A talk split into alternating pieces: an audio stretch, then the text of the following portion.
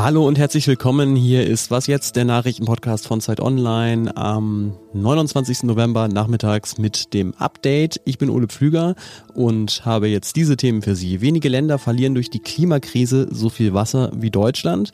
Die Bundesregierung diskutiert über den Haushalt und als erstes sprechen wir gleich über schlechte Nachrichten für den sogenannten kurzen Olaf in Hamburg.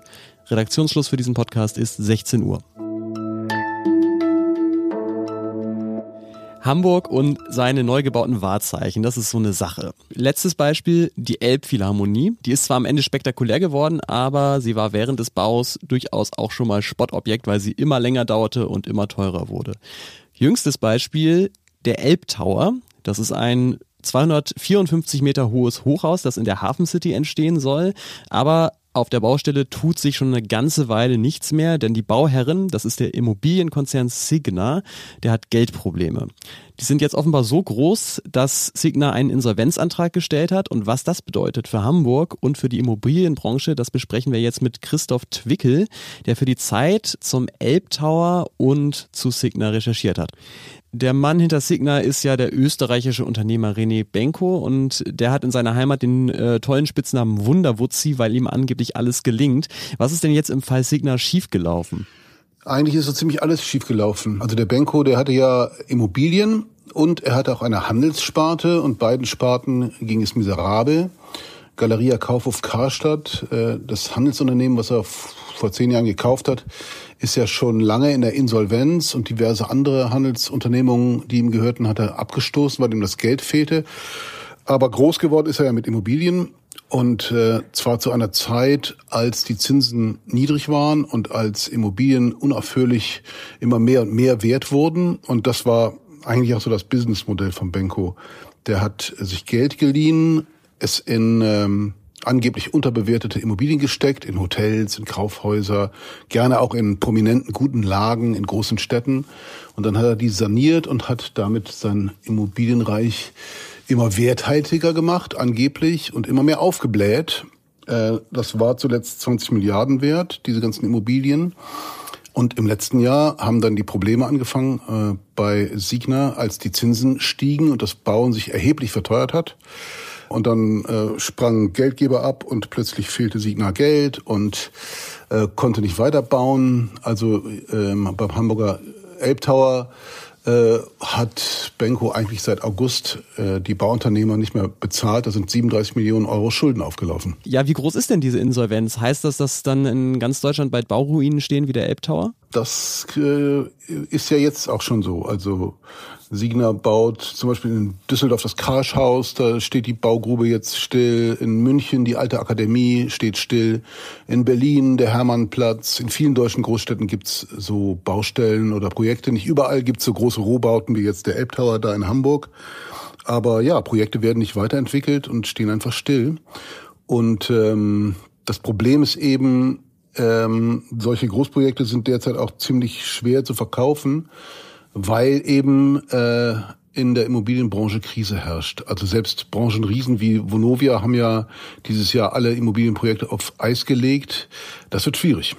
Das wäre jetzt auch meine nächste Frage. In den letzten Monaten war ja immer wieder von einer Baukrise die Rede. Hängt das zusammen mit dem Fall jetzt? Also ist Signa ein spektakulärer Einzelfall oder ist die Insolvenz ein Zeichen dafür, dass es der Immobilienbranche insgesamt äh, ja an den Kragen gehen könnte?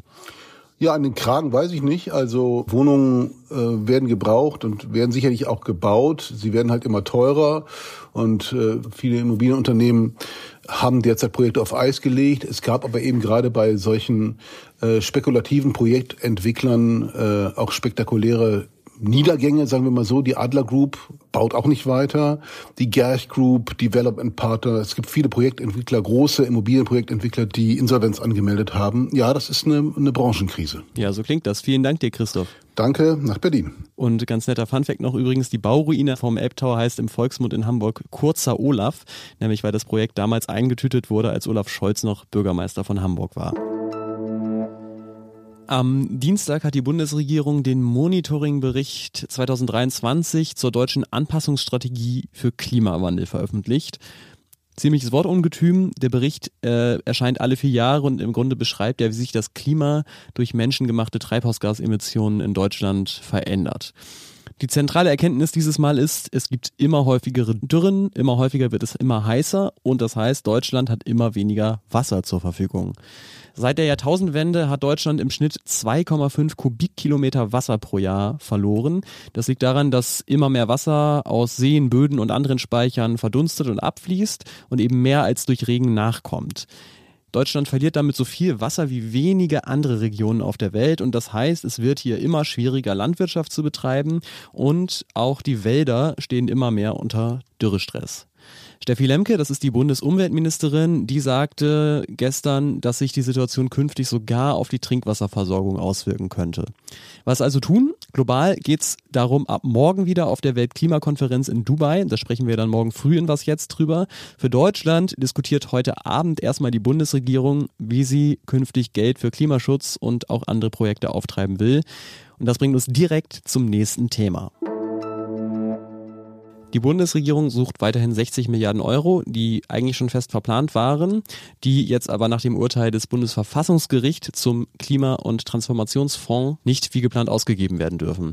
Die Regierungsparteien SPD, Grüne und FDP beraten jetzt nachmittags und abends über die Frage, wo gespart werden könnte oder wo zusätzliches Geld herkommen könnte. Die FDP hatte zum Beispiel vorgeschlagen, Sozialleistungen zu kürzen. Die SPD und die Grünen wären eher dafür, die Schuldenbremse zu reformieren. Was noch? Überall wird im Moment gehustet und geschnieft. Auch im Was jetzt Team sind wir gerade ziemlich dünn besetzt, hängen zum Teil eher in Arztpraxen als vor Mikro. Und das führt natürlich dazu, also nicht durch uns alleine, aber durch die vielen Kranken, dass die Praxen ziemlich voll sind. Um die zu entlasten, kommt jetzt schon sehr bald eine Regelung aus der Corona-Zeit zurück. Voraussichtlich ab dem 7. Dezember wird man sich wieder ganz bequem telefonisch krank schreiben lassen können. Dieses Mal ist es aber keine vorübergehende Maßnahme wie in der Pandemie, sondern es soll dann dauerhaft gelten. Beschlossen hat das der Bundestag schon im Sommer und es sollte eigentlich erst im Januar in Kraft treten. Jetzt wird es aber wegen der aktuellen Infektionswelle vorgezogen. Das war's für heute. Bleiben Sie gesund. Besondere Dank geht in dieser Folge an Henrike Hartmann und Lea Schüler, die fleißig mitgeschrieben haben am Manuskript. Wenn Sie uns kritisieren wollen, grummeln Sie es einfach in Ihren Winterschall oder der noch bessere Weg, über den wir es auch mitbekommen, eine Mail an wasjetzt.zeit.de. Ich bin Ole Flüger. Tschüss und bis dann.